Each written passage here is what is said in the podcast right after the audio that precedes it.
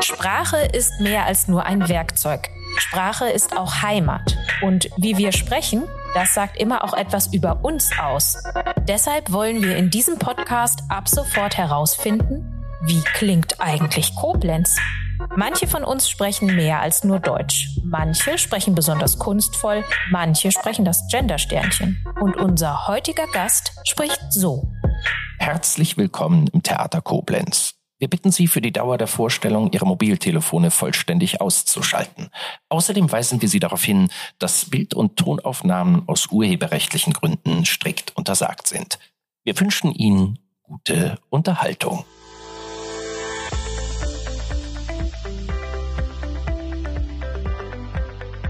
Ja, hallo und herzlich willkommen auch nochmal von mir an alle Hörerinnen und Hörer. Mein Name ist Finn Holitzka und ich begrüße euch bei RZ Inside, dem Podcast der Rheinzeitung. Heute erneut als Talk-Format. Alle unsere Talks und auch die Feature-Folgen, die hört ihr auf Spotify und Co. oder auf rhein-zeitung.de slash podcast. Und das Thema dem wir uns in einer kleinen Serie derzeit widmen. Das heißt, wie klingt Koblenz? Da geht es um sprachliche Eigenheiten, ganz besondere Sprechweisen und Vokabeln in dieser Stadt. Und wir sprechen darüber mit verschiedenen spannenden Gästen, so auch heute. Ich freue mich, dass er heute mit mir im Studio ist. Er ist Schauspieler, Hörbuchsprecher und eine Stimme des Theaters Koblenz, Jona Müs. Vielen Dank, dass ich hier sein kann. Hallo. Jona, bevor wir über Sprache reden und über Wörter und über das Sprechen als Beruf, mal eine ganz offene Frage. Welche Rolle spielt denn Sprache in deinem Leben? Mein Vater war Schauspieler und hat uns äh, jeden Abend vorgelesen, fast jeden Abend vorgelesen, Bücher von Roald Dahl, von Michael Ende, Tommy Ungerer. Und dadurch habe ich, glaube ich, meine Sprache gefunden, weil ich von vielen Menschen höre, dass ich klinge wie mein Papa, wenn er spricht oder sprach. Und ich glaube, dadurch habe ich das selber mitentwickelt und mein großer Bruder auch und mein kleiner Bruder. Ich glaube, so habe ich meine Sprache gefunden oder die, die Art, wie ich spreche oder wie ich mit Worten umgehe. Ja. Aber ich, die Sprache ist das Wichtigste. Ohne Kommunikation hätten wir es, glaube ich, schwer. Was für ein toller Einstieg mit ganz vielen wahren Sätzen und wahren Gedanken und äh, natürlich einem ganz spannenden Punkt schon mal, dass du eine eigene Sprache einerseits in die Wiege gelegt bekommen hast, andererseits aber auch entwickelt hast. Darüber wollen wir auf jeden Fall gleich sprechen. Ich freue mich drauf. Ich würde dich gerne vorstellen, allen HörerInnen, die dich vielleicht noch nicht gesehen haben und damit natürlich was verpasst haben. Also, Jona Müs ist geboren 1981 in Hamburg, auch dort aufgewachsen, Du hast es eben angesprochen, in einer Schauspielerfamilie. Ja. Dein Vater und auch deine Brüder sind Schauspieler geworden. Ja. Ja.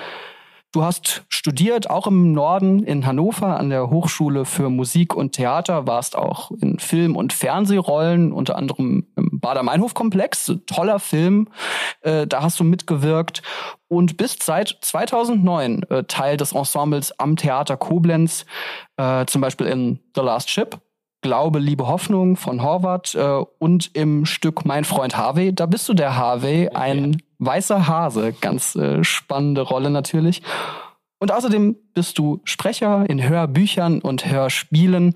Und 2023 gab es sogar den Deutschen Hörbuchpreis in der Kategorie Bestes Kinderhörbuch für ein Projekt, an dem du maßgeblich beteiligt warst.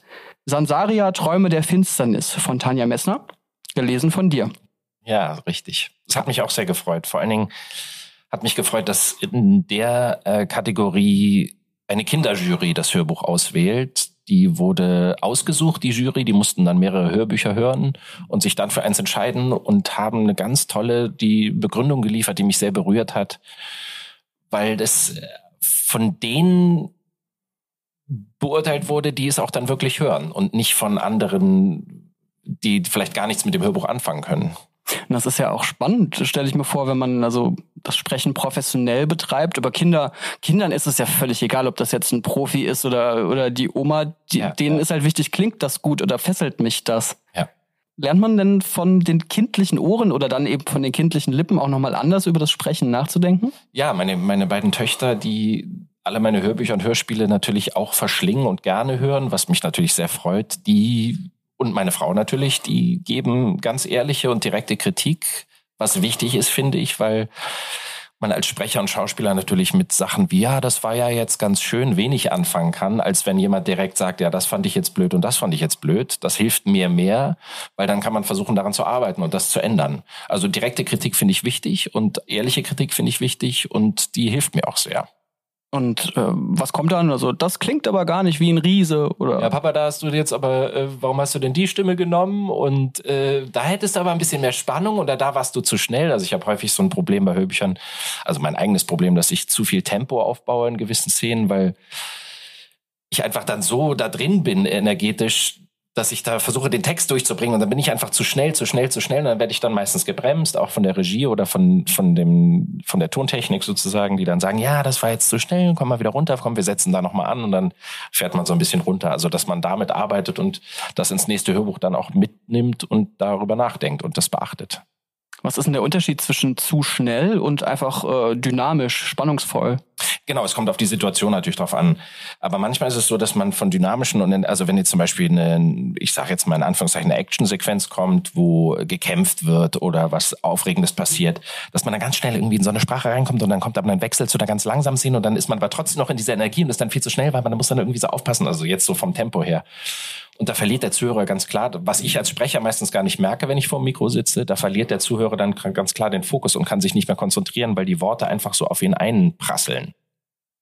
Wir widmen uns ja in dieser Podcast-Serie der Frage, wie klingt Koblenz? Eine Frage, die man natürlich unmöglich abschließend beantworten kann, aber wir suchen halt nach Hinweisen, nach Indizien. Und da ist es spannend, Leute zu fragen, die schon immer in Koblenz waren. Da ist es aber mindestens genauso spannend, finde ich, Leute zu fragen, die ja auch andere Städte und andere Sprachkulturen natürlich kennengelernt haben. Du bist äh, Hamburger, du kommst aus dem Norden und du bist dann im Erwachsenenalter nach Koblenz gekommen. Wie ist dir denn die sprachliche Integration, so will ich es mal nennen, in diese Gegend am Rhein gelungen?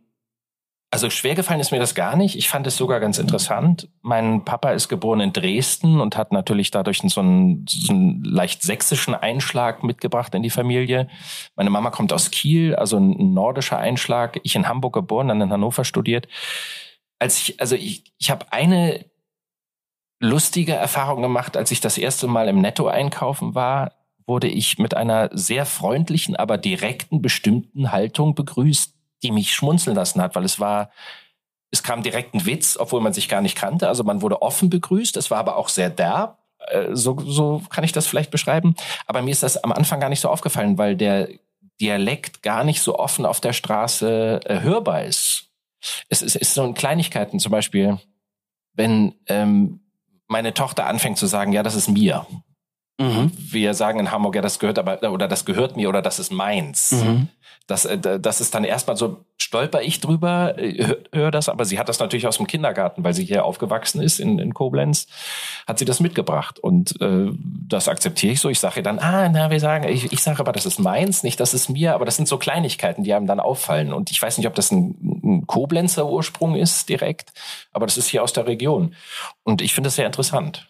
Das finde ich auch wahnsinnig interessant. Das ist mir, das kenne ich auch. Ich komme jetzt gebürtig äh, aus Hessen, also sozusagen auch noch der, der mittlere deutsche Sprachraum. Ich weiß nicht, ob das sprachwissenschaftlich korrekt ist, aber auf jeden Fall nicht Norddeutschland.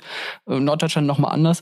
Und es ist ja vielleicht im Kleinen heikler Vergleich jetzt, aber so ein bisschen ähnlich wie wenn äh, Menschen aus einem ganz anderen Land hierher kommen und merken, aha, die Kinder sprechen jetzt tolles Deutsch und die sprechen, die können jetzt eine Sprache besser als ich und, und helfen mir dann vielleicht beim Formular oder was auch immer ist nicht ganz dasselbe. Aber im Kleinen merkst du also auch schon, okay, deine Kinder haben mehr Koblenzer äh, Einschlag als du. Auf jeden Fall, ja.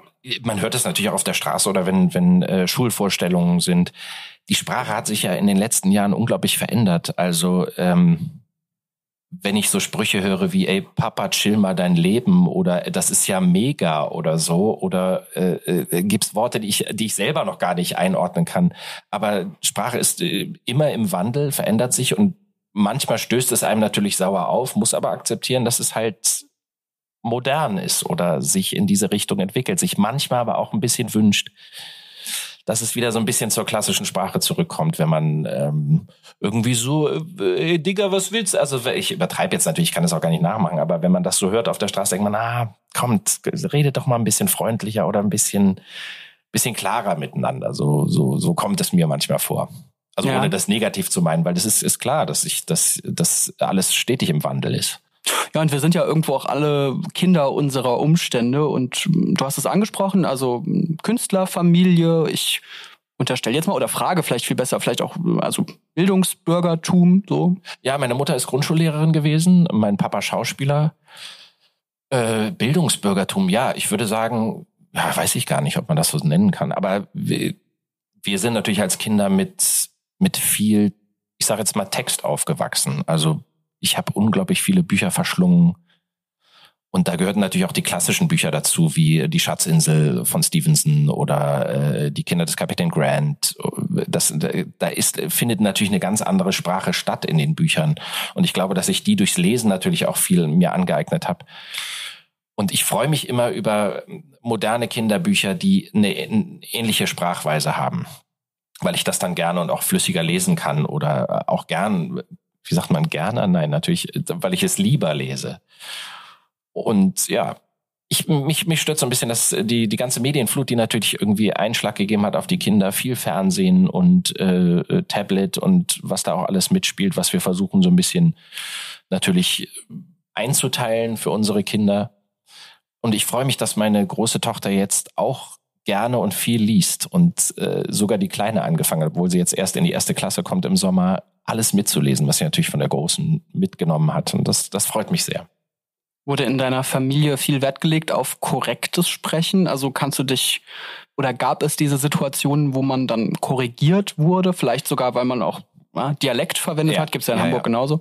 Natürlich, äh, dadurch, dass meine Mutter Grundschullehrerin war, wurde natürlich, äh, äh, wenn man dann sagt, ja, wegen naja, äh, der und des zum Beispiel, das da wurde man häufig korrigiert, dass man das irgendwie korrekt benutzt. Genitiv. Genau, der Genitiv. Und das SCH-Wort sozusagen, was wir auch in unserer Familie jetzt immer äh, nicht benutzen, was auch die Kinder, was, was ich erstaunlich finde, dass die Kinder das auch äh, übernommen haben, dass man das nicht benutzt, weil ich finde, statt dem kann man auch Mist sagen oder das ist ja jetzt, äh, also gibt's andere Worte, die man benutzen kann. Und da freut mich, dass die Kinder da auch so ein bisschen drauf achten, auf, auf Höflichkeit und äh, Sprache, ja. Ich finde, das ist wichtig, weil man äh, Menschen ganz anders begegnet, wenn man nicht gleich mit dem Wort ins Haus fällt, sage ich jetzt mal so. Und dann hast du dich entschlossen, ans Theater zu gehen, beziehungsweise die Schauspielkarriere äh, anzustreben. Und das ist ja nochmal ein, das klingt jetzt schon nach einem bewussten Sprechen, aber natürlich ist das Sprechen auf einer Bühne oder vor einer Kamera nochmal ein ja, ja, ja, bewussteres Sprechen. Musstest du dir dafür oder hast du dir im Laufe deiner Berufslaufbahn gewisse Dinge an und andere abtrainiert? Oder hattest du das Gefühl, vielleicht auch durch eine gute Prägung, da war ganz viel schon ja natürlicherweise da? Also es, war so, ich habe mein erstes Hörspiel mit sechs Jahren gemacht, als mein Vater mich in den NDR mit reingeholt hat, weil er da viele Hörspiele gemacht hat. Und dann suchten sie mal einen Sohn von ihm, der mitgesprochen werden musste oder da durfte ich dann mitmachen sozusagen. Und so habe ich meine ersten Erfahrungen gesammelt. Und da wird man natürlich äh, an die Hand genommen und da wird einem das äh, erklärt und man versucht da reinzukommen. Und äh, klar, ich merke es auch jetzt, dass ich vor Mikro natürlich ganz anders also gar nicht vom, vom Duktus her, sondern eher von der Stimmfarbe. Ich merke, dass man irgendwie, also ich übertreibe jetzt, aber dass man so in so eine tiefere Stimmlage rutscht. ja, weil das kompetenter klingen soll. Naja, ne? Aber es ist automatisch hat sich das so etabliert, wenn man vor Mikro sitzt, obwohl wir jetzt uns gegenüber sitzen und uns in die Augen gucken.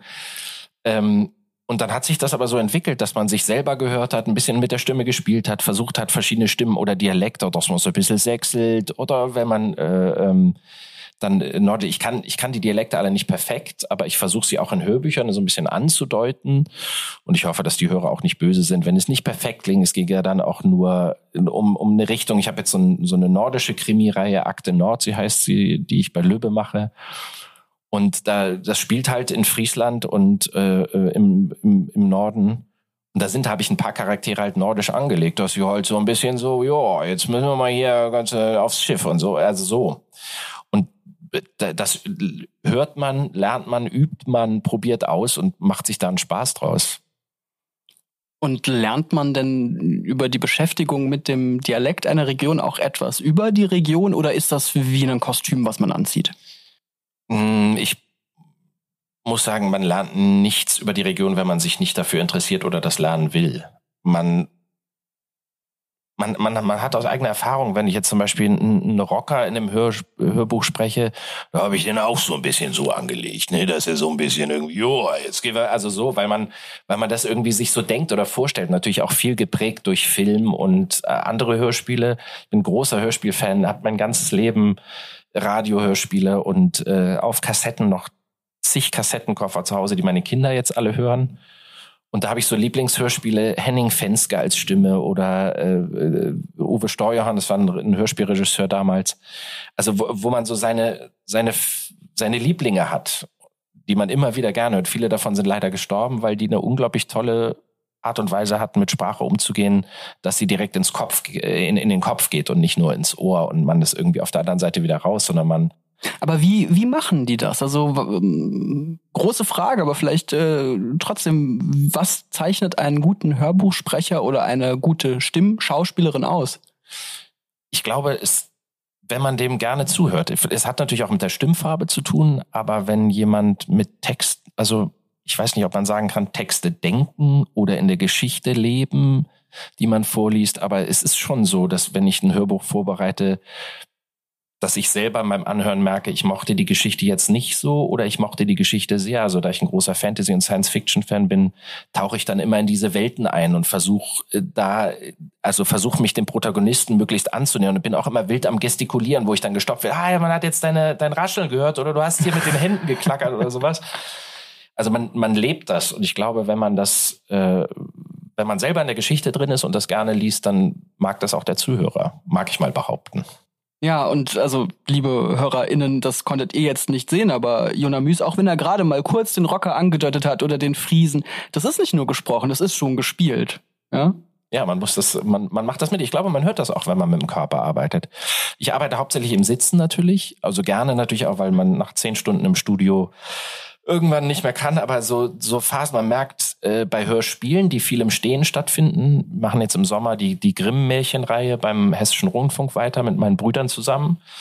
Da, das geht um die Gebrüder Grimm, die Krimifälle lösen. Mhm. Und das ist eine Hörspielreihe, wo wir schon zehn Folgen aufgenommen haben. Und da arbeitet man im Stehen. Und das finde ich ganz toll, dass bei Hörspielen immer noch, ähm, ich sage jetzt mal, die Sets ist vielleicht falsch gesagt, aber dass die die Wege gebaut werden, dass man äh, teilweise die, die Szenen mitspielt körperlich, weil ich finde, das hört man im Gegensatz zu Hörspielen, die geixt werden. Das heißt, ähm, die Sprecher sitzen sich gar nicht gegenüber und sprechen miteinander, sondern jeder sagt seinen Satz und es wird dann zusammengeschnitten. Ich finde, das kriegt man schon mit, wenn es nicht gut gemacht ist. Jetzt warst du in Hannover. Ähm, wir haben in dieser Reihe äh, ja auch eingeführt, dass wir, wir reden über Sprache, wir reden über Sprechen und wir wollten noch eine zweite Ebene einziehen. Deswegen äh, wird in jeder Folge auch ein sprachliches Phänomen erklärt, und zwar von einem äh, Professor für Sprachwissenschaft an der Uni Koblenz, Hajo Diekmanns-Henke. Da du in Hannover studiert hast und da du dich natürlich mit dem mit dem tollen, mit dem schönen, mit dem richtigen Sprechen immer schon befasst hast, äh, habe ich Hajo Diekmanns-Henke mal gefragt, gibt es eigentlich Hochdeutsch? Und das war seine Antwort.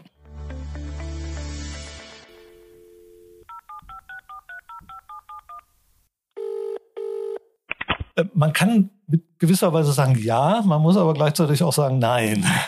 Ähm, das liegt daran, wir müssen unterscheiden zwischen gesprochener Sprache und geschriebener Sprache. Wenn wir geschriebene Sprache haben, dann haben wir in aller Regel Standarddeutsch, weil unsere Schreibung normiert ist. Wir haben eine normierte Orthographie. In gesprochener Sprache sieht es ein bisschen anders aus. Es hat auch Versuche gegeben, darüber nachzudenken, ob es so etwas wie eine Standardlautung gibt.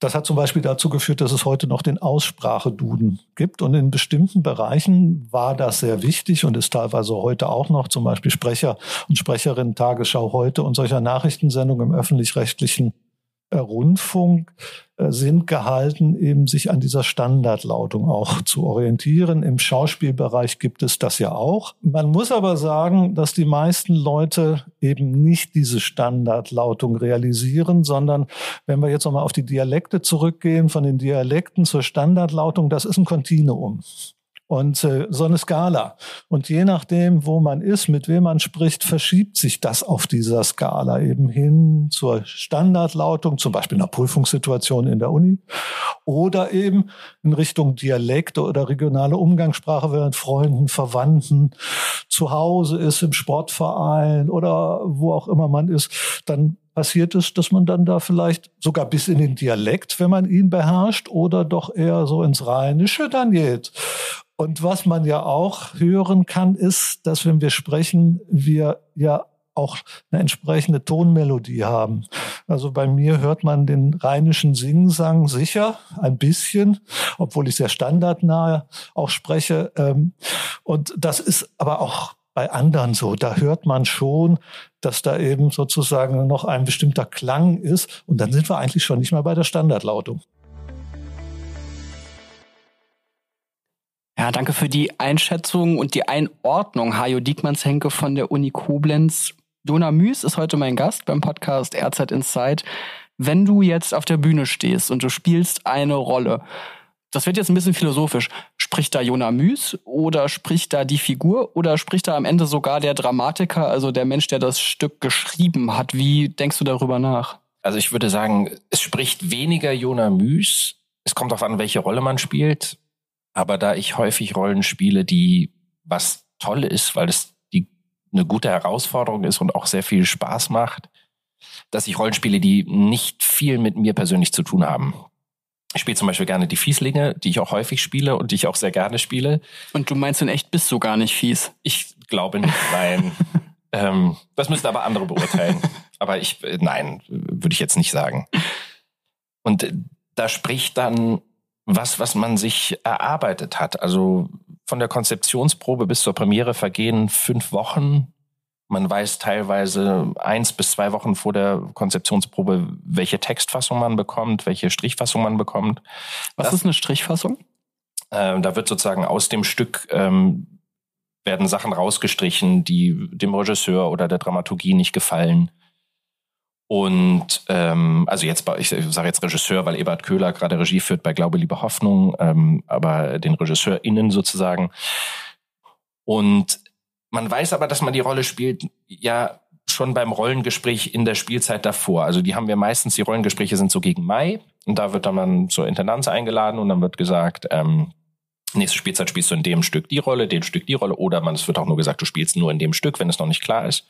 Und da hat man natürlich Zeit, sich vorzubereiten. Ich bereite mich viel vor mit Film gucken, ähm, lesen, Charakterstudien betreiben, viele Ticks oder Nuancen von Schauspielern aus, äh, aus Hollywood. Also man, klar, das prägt einen immer und dann denkt man, ah, das würde ich auch gerne mal machen. Oder man beobachtet Menschen auf der Straße, wo man sagt, wenn ich das so spielen würde, wie der jetzt geht, da gerade hier die Straße entlang, es würde mir niemand glauben, dass einer es wirklich so geht. Aber so ist es ja meistens. Man baut sich das irgendwie so zusammen. Es gab aber auch schon Rollen, wo ich mich selber gespielt habe, weil die, weil die Figur halt auch was mit mir zu tun hatte. Das absolut, äh, absolut nicht dich selber spielen, äh, unterstelle ich jetzt mal, ist bei meinem Freund Harvey. Also du bist ein weißer Hase. Ich bin ein Hase, ja. Ja, ja. so. Ähm, und das ist ja eine Rolle, also wir nehmen auf im Frühjahr 2023. Äh, das Stück Mein Freund Harvey läuft in dieser Spielzeit noch am Theater Koblenz, geht da rein. Aber da sprichst du fast gar nicht. Ähm, genau. Ist das für den Schauspieler, der so eine tolle Stimme hat, der auch viel mit seiner Stimme arbeitet, dann mal besonders angenehm oder ist das mal besonders herausfordernd, wenn man eigentlich eine fast stumme Rolle hat? Also ich fand es angenehm, weil man viel mit dem Körper und dem Gesicht arbeitet. Ich habe natürlich dieses Kostüm an, also ein, ein äh, Vaton unter dem Hasenfell, der Bauch und Po betont. Dann habe ich so riesige Hasenschuhe und halt habe halt diesen Helm. Also Helm kann man gar nicht sagen. Also es ist so eine Art Kopf mit Ohren. Und vom Gesicht ist halt wirklich nur wie als würde man einen Kapuzenpulli zuziehen und unten festknoten. Das bleibt vom Gesicht. Und da habe ich dann noch über der Nase einen aus Latexform geschaum, also ein Latexschaum, ich weiß gar nicht, Latexschaum, also aus Latex gegossenen, sage ich jetzt mal, ein Hasen, äh, eine Hasenmaske auf, also dass die Nase mit mit mit Haaren und halt so geschnitten, dass die Nase wie ein Hase aussieht. Und da lässt sich natürlich da muss man gucken, was kann man überhaupt machen, weil wenn ich auf der Probe gegrinst habe und mich gefreut habe als Hase, sieht man davon mit der Maske und dem Kostüm kaum noch was. Das heißt, man muss es in den Körper nehmen. Ich, ich rede dann ja auch am Ende des Stückes oder zwischendrin mal so in so einer kleinen Hasensprache, sage ich, oh Mensch, äh, komm doch mal mit und so. Also das ist dann, so spricht der Harvey und dann auch als Taxifahrer, als er dann als Taxifahrer auftritt. Also gut, auch mal ohne Sprache, also mit wenig Sprache genau. auszukommen? Genau, genau, äh, genau, da wollte ich sagen, ist auch gut mit, mit wenig Sprache, also ganz blöd gesagt, einerseits, ich brauchte keinen Text zu lernen, im Gegensatz zu den Kollegen, die unglaublich mit den Textmassen, die sich reinbüchsen mussten. Ich musste halt eher das Körpergedächtnis einschalten, wann gehe ich wohin, was muss ich machen. Das gehört ja auch zum ähm, Thema professionelles Sprechen. Wie lernt man diese Texte, wie lernst du diese Textmassen? Da gibt es ja unterschiedlichste Methoden. Also wir haben das Lernen auch gelernt. Es gibt gewisse, also jeder hat seine hat eine andere Technik.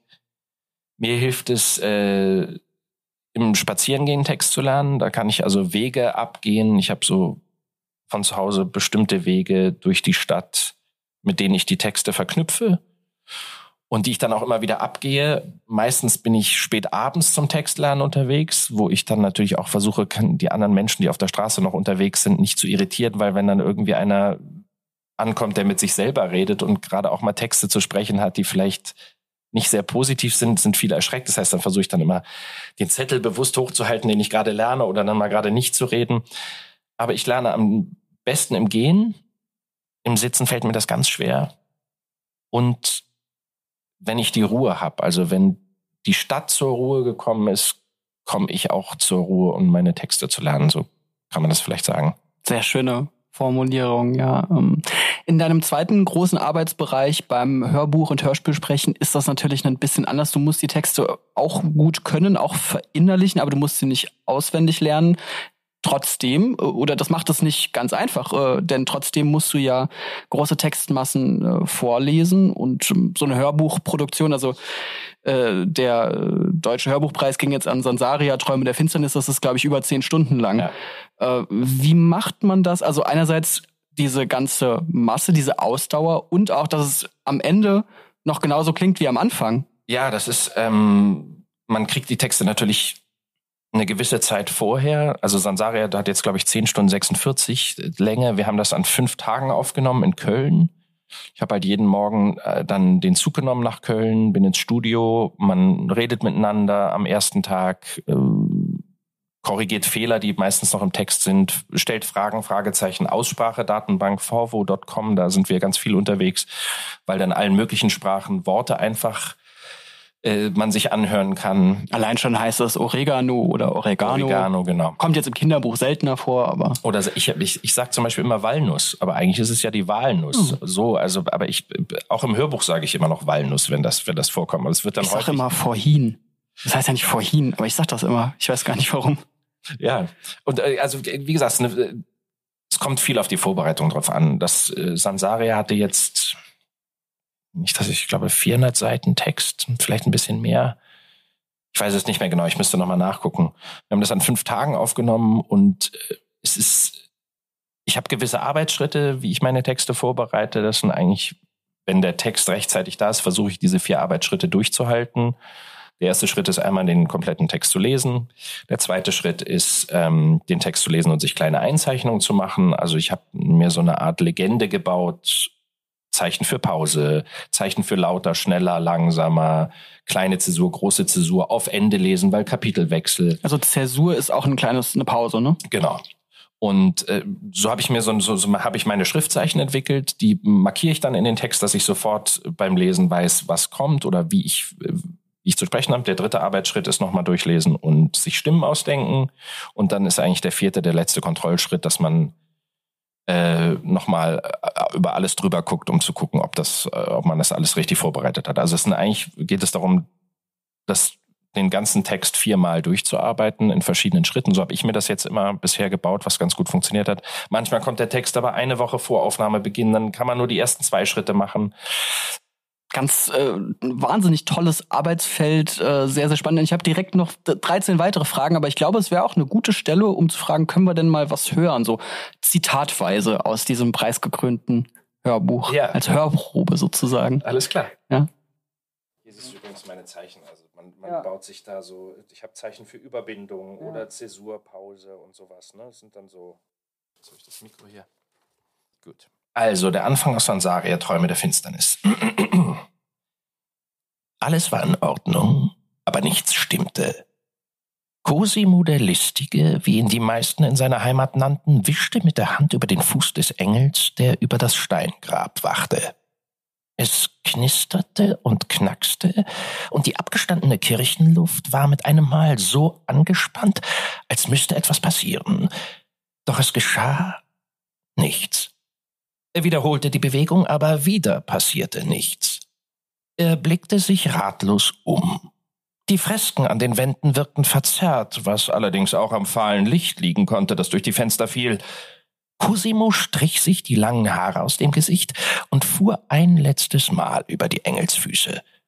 Plötzlich begann es über dem Grab zu scheppern. Vorsichtshalber trat er einen Schritt zurück.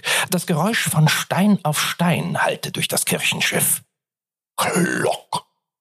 Aus dem Lärm schälten sich bald leise Is und heraus, die einen unangenehm metallischen Geschmack auf seiner Zunge hinterließen. Aha.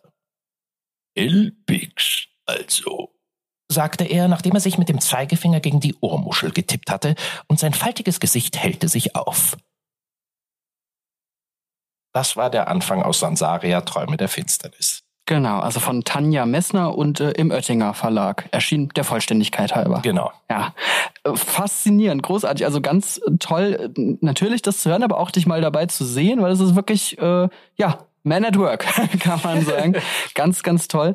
Ähm, und du warst ja auch in den drei Fragezeichen immer mal wieder ja. vertreten. Hat ja auch äh, nach wie vor unheimlich viele Fans, diese, diese Serie, die es ja schon ewige Zeiten äh, gibt. Ja da kommt man natürlich, also bei Sansaria, das ist, glaube ich, der Anfang einer Reihe, da kannst du jetzt auch sehr gut äh, ein Stück weit den Ton mitsetzen. Die drei Fragezeichen, das ist schon ein ganz eigener Kosmos mit einer eigenen Fanbase und einer Erwartungshaltung, wie das denn zu klingen hat. Ähm, ja, Musst ja, du dich auf solche Rollen und Einsätze nochmal anders vorbereiten? Da habe ich es natürlich einfacher, weil ich nur in einzelnen Folgen einen Charakter spreche. Ähm, ich weiß nicht, wie die drei das machen, äh, die das ja seit über 30, fast 40 Jahre jetzt schon diese Charaktere sprechen. Die immer noch Teenager sind. Die immer noch Teenager sind und äh, die sind ja jetzt auch schon, ich weiß nicht, ob man es so sagen kann, aber ältere Herren vielleicht kann man, oder äh, Herr, sag ich jetzt mal Herren, sprechen aber immer noch so in dem, die haben, die haben sich das äh, so aufgebaut und beibehalten und ich glaube, es hängt auch mit dem Umfeld dort zusammen. Bei Heike Dine Körting in Hamburg, wo das aufgenommen wird, das ist auch ein ganz familiäres Verhältnis. Alle und alles ganz liebe Menschen und das ist das Miteinander und ich glaube, dass die das, die, die sind einfach erfahren da drin. Die machen das seit sie Kinder sind. Also so wie ich auch, aber nicht, ich habe es nicht in so einer Regelmäßigkeit wie die, wie die betrieben. Und äh, ja, eine gute Frage. Ich, fra ich frage dir das nächste Mal, wie die das machen, über eine 40 Jahre einen Charakter beizubehalten. Unbedingt, ich bin hochgespannt. Ähm, aber versuchen wir es nochmal so. Was ist denn das Tolle an den drei Fragezeichen, warum die so einen lang anhaltenden Erfolg haben? Du als Hörbuchprofi. Also ich war selber ein großer Fan, natürlich bevor ich das erste Mal damit gesprochen habe. Ähm, ich glaube, jedes Kind möchte gerne Detektiv sein, spielen und äh, Detektiv spielen, Detektiv sein, Fälle aufklären. Und das wurde natürlich durch, durch die drei Fragezeichen mit, mit dem Hintergrund Hitchcock, äh, äh, Krimi, Detektivgeschichten. Hört man das und spielt, äh, spielt das automatisch dann mit. Und äh, klar, äh, ging los mit, mit dem jungen Sherlock Holmes. Den Film habe ich auch damals geliebt, wo äh, ein Spielberg-Film, wo, wo, wo der junge Sherlock Holmes sozusagen dargestellt wird ja, ich glaube, es ist die, die eigene Fantasie als Kind, dass man auch gerne mal Fälle lösen äh, und, und Rätsel, ich glaube, Rätsel lösen. Was äh, Detektivarbeit, ja, ich glaube, damit hat es zu tun. Mhm, mhm. Ja, kann ich nachvollziehen. Ich meine, äh, ja, auch als Journalist ist man ja manchmal getrieben davon, von dem Willen, was rauszufinden. Ja, weiter will ich jetzt gar nicht spinnen, aber das kann ich schon verstehen, dass das viel äh, da eine Rolle spielt. Mhm ist es manchmal ein bisschen komisch, wenn man weiß, äh, ich sitze 10 Stunden oder 20 Stunden im Studio und die Leute hören das und schlafen nach 20 Minuten ein? Ähm, nee, komisch ist es nicht. Es ist, äh, einerseits ist es ein Kompliment, wenn jemand sagt, äh, oh, wenn ich dich höre, kann ich so super einschlafen. Dann denkt man natürlich so, ah, das freut mich, weil ich kann, kann da irgendwie auf eine Art helfen. Aber der zweite Gedanke ist, oh, ist es so langweilig, wie ich lese? Aber da, da, das muss man gleich abschütteln auch mich freut es eigentlich, wenn jemand sagen kann, ich kann bei dir mit, mit deinen Hörbüchern gut einschlafen, weil ja, dann ist es. Das ist ja auch ein, ein Vertrauensbeweis auf eine Art oder ne, wenn man so sagen kann. Also jemand nimmt dich mit äh, oder das Produkt, an dem du gearbeitet hast, in einen sehr intimen Bereich ja, ja, genau, eigentlich. Genau, genau. Ja. Bevor wir zum Ende kommen dieses äh, total spannenden Gesprächs. Das hat mir wirklich großen Spaß gemacht. Äh, Habe ich noch eine Rausschmeißerfrage und zwar ähm, aus dem Bereich der Fachsprache. Theater ist ja ein Bereich, wo es ganz viel auch natürlich eigene Begriffe gibt. Strichfassungen haben wir vorhin zum Beispiel gelernt. Ja. Und ähm, was man ja auch aus dem Alltag kennt, ist also der Ausspruch toi toi toi. Ja. Wenn ich es richtig weiß, darf man da eine Sache auf jeden Fall nicht drauf antworten mich danke, ja. bringt Unglück. Ja. Was sagt Jona Müs kurz vor der Premiere, wenn ihm toi toi toi zugerufen wird? Dann sage ich meistens viel Spaß. Sehr schön. Oder ich wünsche euch viel Spaß. Also wenn mir jemand toi toi toi sage ich, ich wünsche euch viel Spaß. Ja. Äh, manchmal rutscht es dann auch raus, aber trotzdem ist mir nie was Schlimmes passiert. Toi toi toi. So soll es bleiben. äh, ich bedanke mich ganz herzlich bei dir, Jona Müs, dass Vielen du Dank, hier warst. Ähm, geht ins Theater Koblenz, wenn ihr mögt und die Gelegenheit habt, äh, hört die Hörbücher und Hörspiele und schaltet natürlich gerne beim nächsten Mal wieder ein. Das Thema Sprache beschäftigt uns auch weiterhin bei RZ Inside. Alle Folgen gibt es bei Spotify und Co. und auf rein-zeitung slash podcast.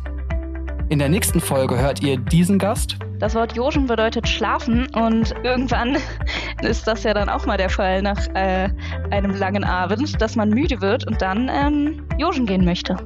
Mein Name ist Finn Holitzka. Mitgearbeitet an diesem Podcast haben Nina Borowski, Kevin Rühle und Svenja Wolf. Ich sage danke fürs Einschalten und bis zum nächsten Mal.